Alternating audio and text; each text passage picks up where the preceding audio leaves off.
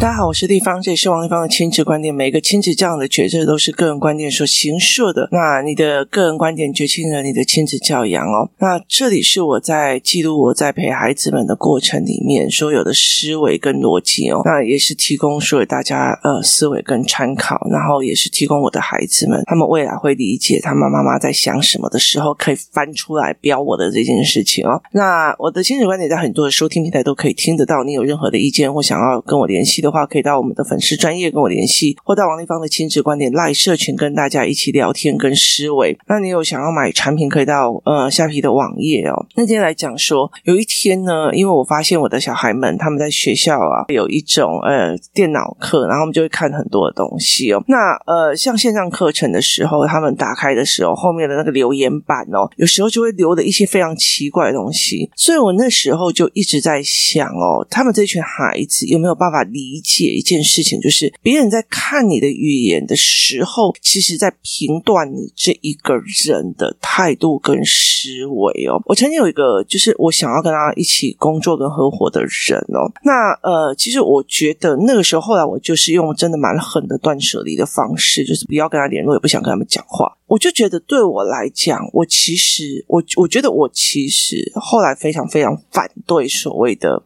沟通，因为我觉得有些人就是不值得沟通啊，你听我意思吧？因为不是不值得，是在于呃，就是思考线不是在同一个频段上，就有一个是都，有个是 C，那你就再怎么讲，你就听不懂这样子。那。他也听不懂我在说什么，我也听不懂他在说什么。我就后来就觉得说，真的是没有办法浪费时间哦。所以其实我觉得沟通这件事情是在同一个频谱上才可以做得出来的。那其实呃，我那个时候有一个有一件事情非常有趣哦，就是我们在做教案跟教材的时候，那他一直很坚持，就是说反正就是二十五页，你不可以再多了，因为成本考量。那我就跟他讲说，二十五页根本就不可能啊，你听我意思吗？就是呃，小孩呀，他根本就不可能在二十五页把乘法的概念搞清。楚，我该把一个概念搞清楚。可是，例如说，我就跟他讲说：“哎，你这一页还要再多三页，同样的东西让他们练一下，练到哦，原来在这干嘛？在这个这个哦，才是一个他想通的概念。”他就跟他讲：“我上一页已经交代了，我都已经教过啊，怎样？”所以对我来讲，我就会觉得说：“啊，就是。”你不能用你所谓的呃，就是非常非常高学历的态度去觉得，我就已经教一次啊。可是你知道吗？台湾有多少的孩子，你教一百次他也没有办法会，那甚至你要换好几种方法才会哦。所以那个时候我就开始，就是他讲的一句话，我就开始一直怀疑，我就开始想。是对还是不对？那因为有一次我爸爸一笔钱放在我这里，可是公司没钱了，所以于是我就把这笔钱拿过去，就是用去公司用这样。那我后来就是说，哇，就是公司一直在亏钱，然后就一直没有办法把这一笔钱补上。那我就跟他讲说，其实对我来讲很难过这样子。然后他就会讲一句话：“你爸爸的钱全部都是你的钱，你在那边难过什么？你再给他多熬一点来。”就是那一种，他没有讲的那么的。那个难听，但是他就讲，你爸的钱就是你的钱啊，那这有什么嘛？然后后来其实我就会觉得说，就整个财报做下来，当我去 MJ 那边看完财报之后，我就觉得这件事情不对，因为其实我觉得钱在被转走哦，就用不同的名义合法的，就曾经我答应他的那些东西去弄，所以其实合伙人是怎么选的很大一个原因就是，有的人是想要享受你的呃利益，但是不享受你公司里面的所有的就是成败。然后一输吧，跟你输啦，就是输他陪你扛，但是他只要你有一点点鼓励，他就把你吃掉。所以后来到最后，我就觉得，呃，那我没有办法再跟你沟通，我就不想沟通。为什么？因为呃，那些事情不行。那例如说，有些人。就手脚不干净啊，或者是例如说我不想要做打卡，那你就摆烂。我觉得对一个老板来讲，你拿我多少薪水是你的事情，可是我很清楚的知道你到底有做什么，没做什么。你上班是不是坐在那里一直在划你的就是买卖的东西的那个网页？那其实大家都看得出来，例如做代志不做代志，大家用粘啊，你知道？那对我们来讲就是人品嘛，就是很就是人品啊。那我今天我要去经营一个工作室，我常常会觉得说，我要接触孩子，那我孩子的人品，他必须要接触的是人品。你如果你你手脚不干净，或者是说你会摆烂，然后你会乱生气，你会怎么样？那其实说一句比较难听的，我的小孩看到的是什么？孩子们看到的是什么？所以其实对我来讲就是不行嘛。所以我后来在一直在想，我怎么去让孩子理解这个概念？你不能一永远在讲这句话不能讲，那句话不能说，那句话不能怎样？可事实上不是嘛？我觉得这事实上不是这样子在说的。所以后来我就会理解了这一件事情哦。于是我就做了一个教案哦，我就做了一个教案在于是说，好，我首先先让他们看那个平面跟曲面，然后后来问他说，地球是圆的还是平的？他们都说是圆的。我就问他们为什么，他就说因因为阿姆斯壮啊。然后，呃，因为他们上月球过啊，我就说，那你怎么确定他真的有上月球？他就说，因为有照片啊。我说，那你觉得那个照片有没有可能在摄影棚里面做出来？就是我们后来就开始一直一直在聊这件事情哦。那后来我就拿了一些文本给他们看，就是以前哦，不管在世界上的各个地方，它有所谓的地方论，意思就是地是方的，然后全世界就是方的。然后，呃，为什么？那于是呢，他们在讲说，因为我们看过去都是平的啊，所以什么？呃。天圆地方，地是方的，天是圆的哦，所以他们其实就会开始在聊这件事情，说天圆地方，天圆地方这样。那我就说，那你觉得那些人是没水准猪八戒吗？他说不是，是因为他们那个时候根本不知道，因为那个时候根本没有那个科技，没有那个思维，所以他们会这样子讲。好，接下来我就再让他们看所谓的细菌哦，你知道，在洗手是在很久以前就是做出来的。一个概念哦，就是洗手这个概念，其实是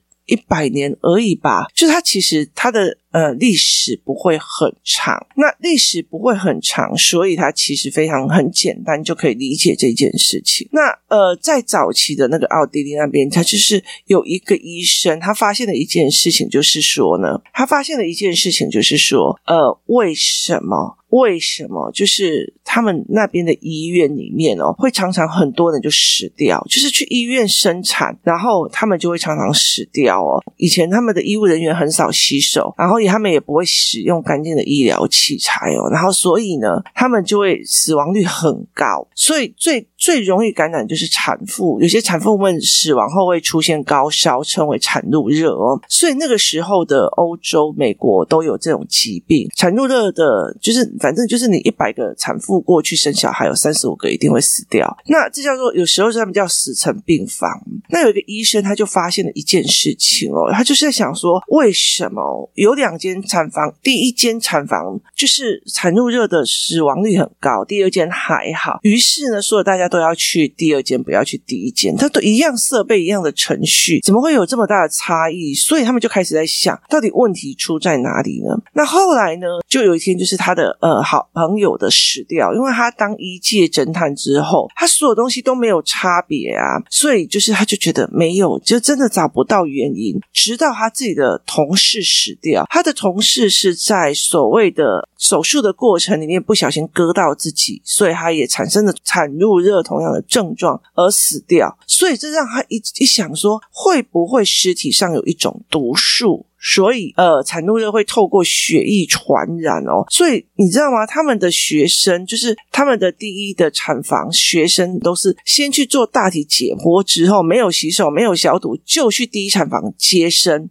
所以第一产房的呃产褥热的呃就很多，然后第二产房是一些助产士们，就是护士、助产士们自己接生的，就死亡率就相对少很多。所以他就觉得说尸体上面是不是有有一些东西哦？所以他就会开始觉得诶我要去想想看哦。那接下来这个医生哦，就是塞麦尔维斯医生认为，就是这个先手不干净，所以意思规定他你进入产房时候，接生人员就一定要用消毒液把全身都消毒，彻底洗手啊。从此之后，他本来是百分之三十五帕降到三趴，可是问题在于是这个医生的论点有没有被人家接受？没有，为什么？因为。医院没有办法接受说，你该告诉我，原来并不是这些产妇有问题，而是我们医生有问题，害死了这些产妇。所以其实集体在霸凌他，让他后来就是精神疯掉，你知道吗？就是精神疯掉，然后后来他就死亡哦。那一直到了后面很多年之后，那另外一个学家他才发现说，是真的有细菌哦。可是这这是两个人在同样一个研究方式的时候有不同的命运哦。所以我就跟孩子们在讲哦，这些人是白。痴吗？他们都已经是医生了，他们不愿意去承认就是有细菌这件事情。他说不是，因为他们不懂，而且他们想要维护自己的权益哦。好，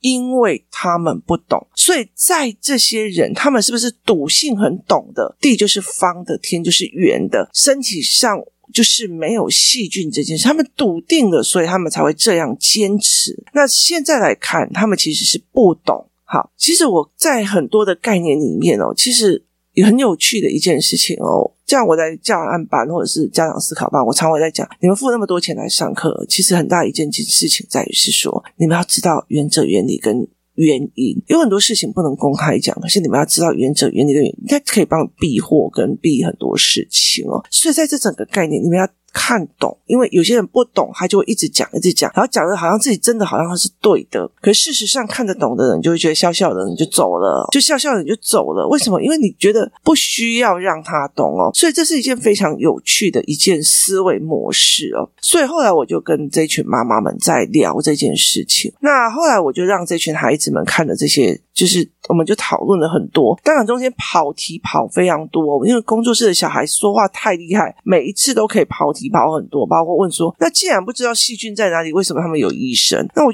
我就开始必须要举证给他看。有疾病就会有医生，不管是在原始丛林里面，它还是有所谓的巫医系统哦。那巫医系统，他们基本上也不知道有细菌这件事情啊，所以在他们的领域跟概念里面，他们是没有办法去思维这一块的。那我就觉得非常非常有趣。那我们就跟他们聊很多这样子哦。那为什么要聊这个哦？其实最重要一件事情，后来我就拿了两三篇的文章给他看哦。那其实呃，那时候我忘记讨论到了一个某一个议题，就是讨论到。某一个议题，然后呃，他就跟我讲说，呃，我就说像我。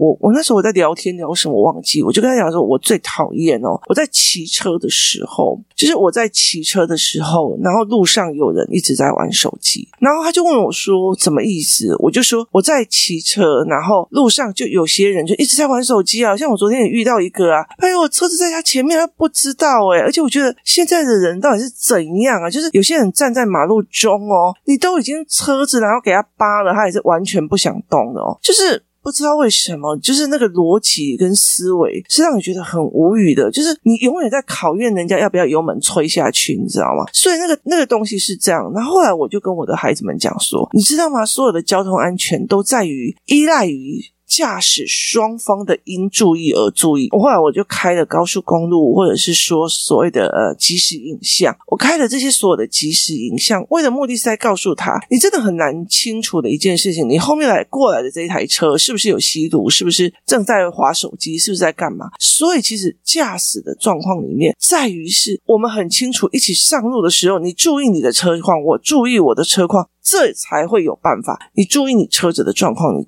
注意你不要危险驾驶，我也注意我不要危险驾驶，我们两个就不会陷入危险。有些人很安分守己，可是被别人的危险驾驶而牵连。所以，其实所有的 lucky 都是在于建构于双方的应注意而注意。所以，有些人他很。很安分的啊，他也就是五点的时候去运动啊，然后他也在那边等红绿灯啊。可是五点的时候，你知道路上都没有人的时候，有人就飙车啊，一飙就把人家撞了。你是应注意而注意，对方应注意而不注意哦。所以很多的时候其实是完全不能这样在说的。可是当我在讲说，例如说，呃，我在骑车，然后有个人突然冲出来，我拿着手机就走过去，那我撞到他怎么办？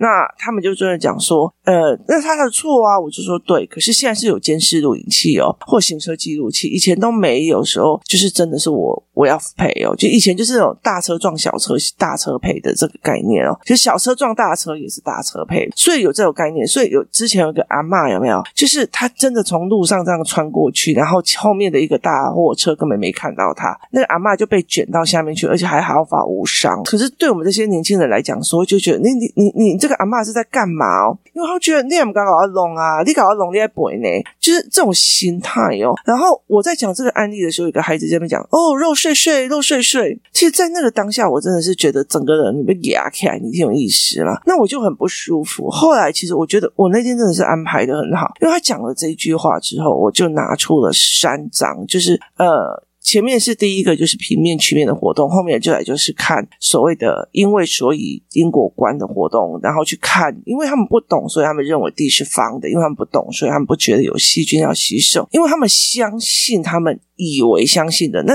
以为相信的并不代表是真实的。那很多的小孩就，我就跟你讲，他就是怎样，因为太多的人没有过这一关，自以为自己认为的就一定是对的，包括我也有可能犯这样子的错。好，所以我就会让他们看一件事情。我后来在发第二套的所谓的呃讲义的时候，他们一看就说：“哦，这神经病怎么这样过分？这样有的没有的。”好，我发的是什么？我发的是三篇报道，一篇是在讲说，嗯，韩国的就是踩踏死亡事件哦，韩国的踩踏死亡事件，然后，呃，许多的中国小粉红就讲说，哦，太好了，死多一点人最好，怎么样？他们就用这样子的方式一直在幸灾乐祸这样子哦，然后我们就觉得他们怎么可以这样？他们怎么可以怎样怎样怎样怎样？然后接下来让他看另外一个议题哦，就是他们也在做所谓的，例如说安倍晋三。死掉的时候，他们也在那边幸灾乐祸，说最最死多一点啊，谁怎样有的没有啊？哦，那包括我们台湾的时候，就是有大量的伤亡的时候，他们也是这样哦。那后来其实他们在看，就是包括在讲那个肉碎碎的那个小孩，他就看了以后就愣住了。我就说，你觉得你在讲那个漏水水很好玩吗？我说，我问大家说，你觉得很好啊？没有，因为我你在讲的时候，我们会觉得你根本就没有人性，就好像这些人，他们都已经今天，我今天不管说我今天跟韩国好不好，我喜不喜欢韩国，或者是我喜不喜欢中国，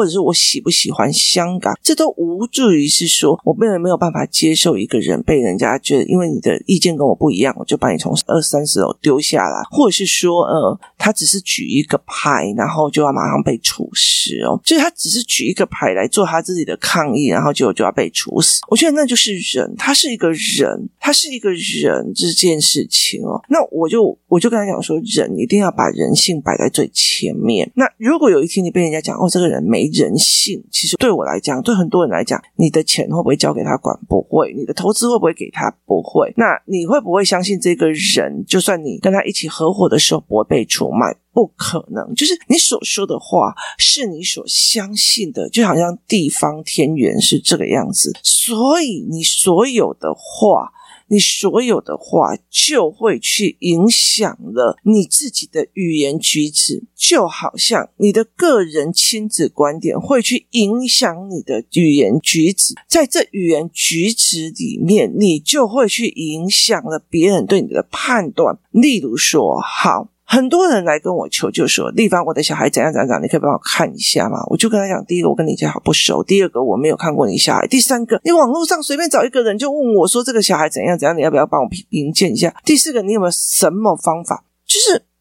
我就常常在想一件事情，对这个妈妈来，是不是一直在想一件事？只要你告诉我一个方法，这件事情就可以解决。可是事实上不是哦。其实我觉得很多人，我觉得我可以老实讲，很多的所谓的教育从业人员，包括呃亲子从业人员，他们都在吃定妈妈的这一个弱项。哦，我跟你说，你字写不好哦，我就开一个妈妈教小孩写字的，好。我就教一个这样，然后你就照着我的去操作就好。他们让他误以为，只要你同理他，只要你跟孩子站在同一个战线，这件事情就是会解决的。没有这一件事情啊，我觉得没有这一件事情。站在同一个阵线是站在我很爱你的这个阵线，但是不代表我所有的东西的意见都要跟你一样。意思就是说，当你的小孩很想要打电动，一天到晚都很想要打电话，我也。跟你同一个战线，是我跟你一起打，跟我带着你去了解真实世界的愉悦，我让你想想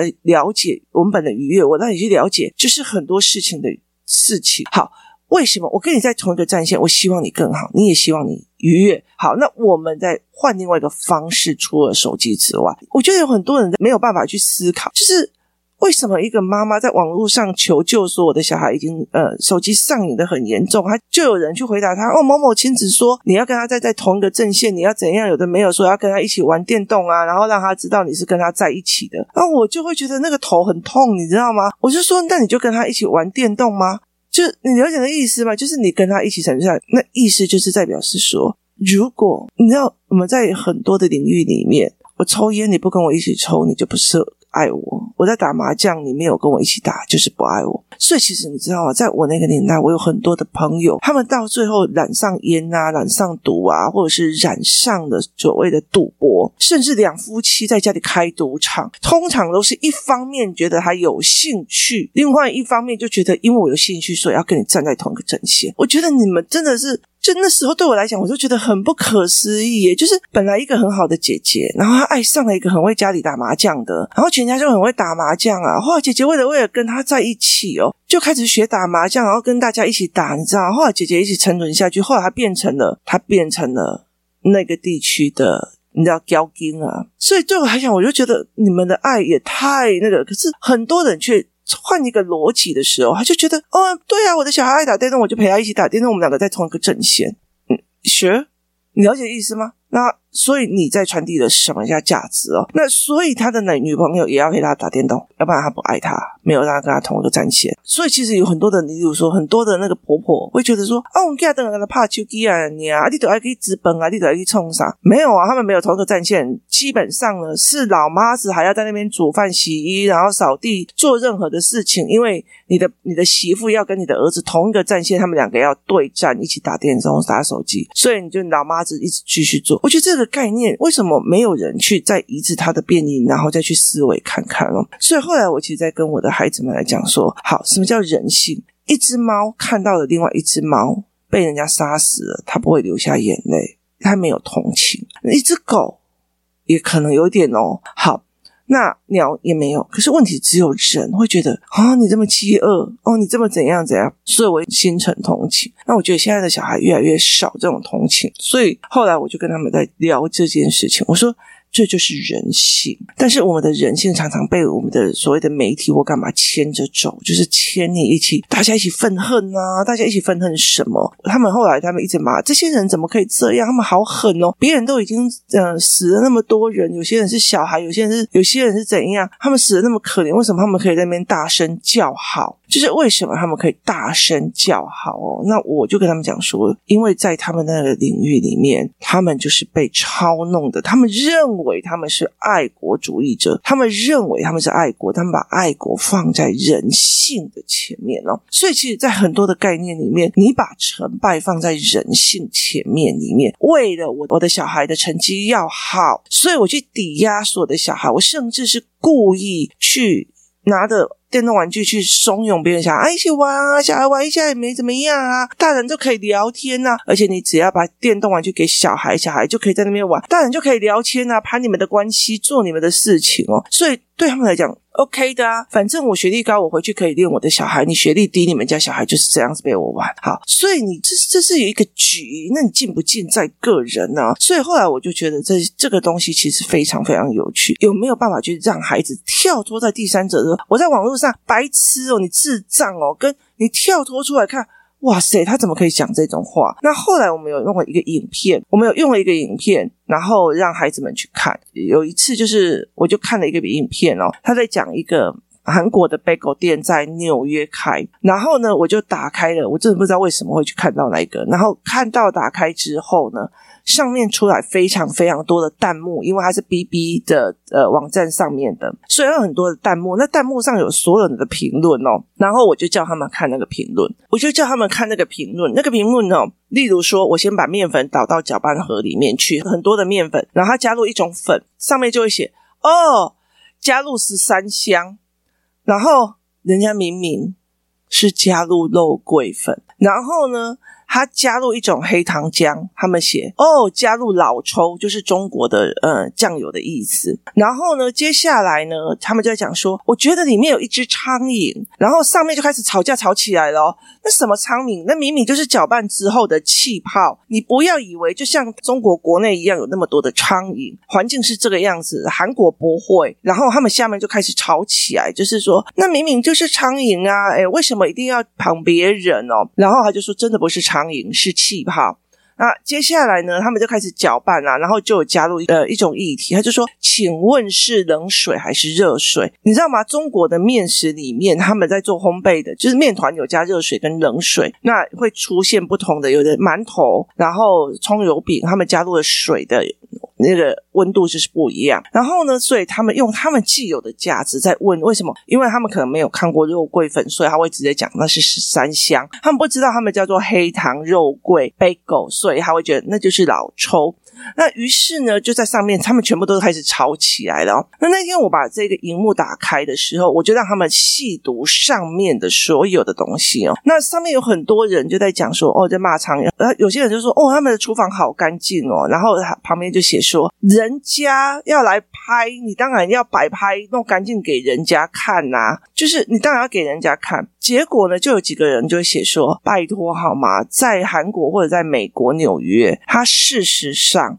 他事实上，他只要环境条件不卫生，他就会被呃告发到关门为止哦。所以其实，在国外是基本的，不会像呃很多地方就是很脏啊，就是中国的那个食物的地方。那他是说也不会像印度这样，所以两方就在上面炸起来了哦。然后我觉得非常非常的有趣的地方，就是在于是他们用记我，我就说跟他们讲说，你们会觉得他们很好笑是吗？就是例如说，他们加入油渍番茄，然后上面就写哦，加入泡椒，然后他们加入了呃所谓的。那个叫什么罗勒粉还是什么？然后他们就会跟他讲说：“哦，泡加加芥末，这是其实很好玩的一件事情。然后最好玩的，因为他们是搬影片，就从国外偷影片，把它搬搬乱剪辑，然后把它放到一个什么呃 BB 站上面去赚流量，所以他是偷的。他的标题写说韩国的汉堡店，可是人家明明是 bagel，是 bagel，所以其实，在那个什么后面就写是 bagel，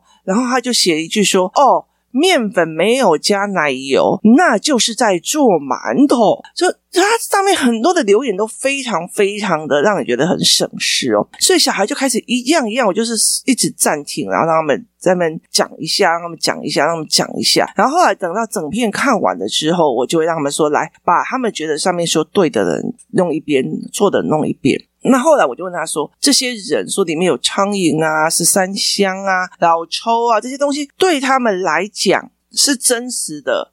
还是他们应该是很相信那就是十三香，所以才会写那样。可是你们看就觉得好好笑，你们好智障。然后你们很怎样，很怎样？我说，其实你要了解一件事情，有很多的事情你以为是对的，可是其实你去问了，别人不觉得这件事情哦。我就跟他们讲说，你们在网络上所有的留言，你们要讲清楚，你们要记清楚立方已经带你们看的这件事情，因为那片片非常非常长哦，然后呃时间有点长，我就觉得不会讲太多，就是。是你们要了了解一件事情，这些人他真的相信这件事情，就像他觉得韩国就是敌人，所有的人都是敌人，死的最多最好，所以他们会泯灭了良心。那。他们也会很相信，这就是十三香，这就是老抽，这就是泡椒，这就是怎么样？为什么？因为他们没有看过背狗所以当你们在很多的时候的时候，你们会一直坚信你们的东西其实是错的，也是这样。可是真的对的人会愿意去告诉你吗？其实也不一定哦。所以有很多的时候，我常常会在讲，在企业里面或在很多事情里面，know how 这件事情是很重要的。你到底为了什么在拼？你到底为了什么在做？有没有可能你在为孩子拼所谓的教案教材？拼所有的学习历程，拼所有的东西的时候，后来才发现那个孩子根本就不是你要的走向跟人生哦，这才是一个非常重要的一个点。然后在这整个过程里面，所有说出来的话或说出来的东西，其实是因为你坚信，所以你会写出来；因为你怎么样，所以你会写出来。可是别人是怎么在想的哦？后来那时候我就在引导孩子们讲：你们在评论任何事情，在讲哦肉碎碎的时候，你们想过一件事情？对我来讲，这小孩怎么那么没人性？然后你们在讲说，哦，你爸爸的钱就是你的钱啊，把它挪过来又怎么样？然后我就会在想，对，你没有所谓的道德，就是你觉得别人的钱就是你的钱，这种概念很重。所以后来我才会真的发现说，他真的把我的钱也当做他的钱了。所以其实，在那很多的过程，才会觉得说，其实他有迹可循，那些迹有时候是你的言行举止。所以其实怎么去判别这件事情是非常重要的。这世界上很重要一件事情是，你有没有办法判别这就是一个局，你才会决定要不要进去这个局哦。今天谢谢大家收听，我们明天见。